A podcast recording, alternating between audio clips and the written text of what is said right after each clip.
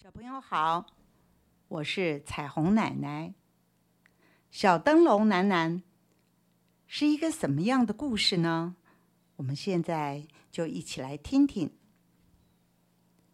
夜幕轻轻照着大地，温和的南风缓缓吹来，满天的星儿眨呀眨的，正在扮鬼脸。各种昆虫有的白天玩累了。便趁着这个时候回家休息，有的却正活跃在草地里唱歌、游戏、玩耍。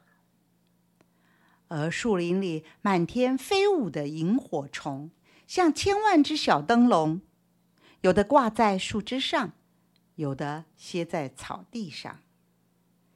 小萤火虫楠楠正属于这快乐的一群。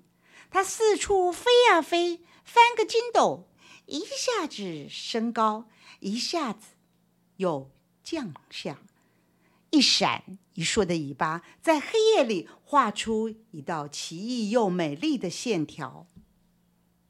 楠楠快乐的飞翔，突然听到一阵细微的哭声。他很好奇的循着声音找过去。原来是一只小蚂蚁。楠楠问：“小弟弟，你怎么了？为什么哭得这么伤心呢？”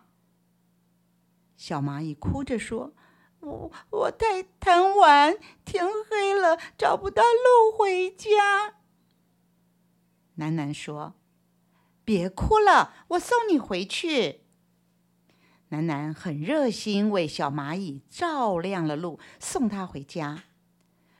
蚂蚁妈妈看到小蚂蚁回家来，一直向楠楠道谢，还要请楠楠吃点心呢。楠楠说：“不客气，日行一善是应当的，我走喽，再见。”飞呀飞，作为萤火虫真快乐。楠楠继续唱着歌，跳着舞，四处玩耍。诶，是谁这么晚了还不睡觉？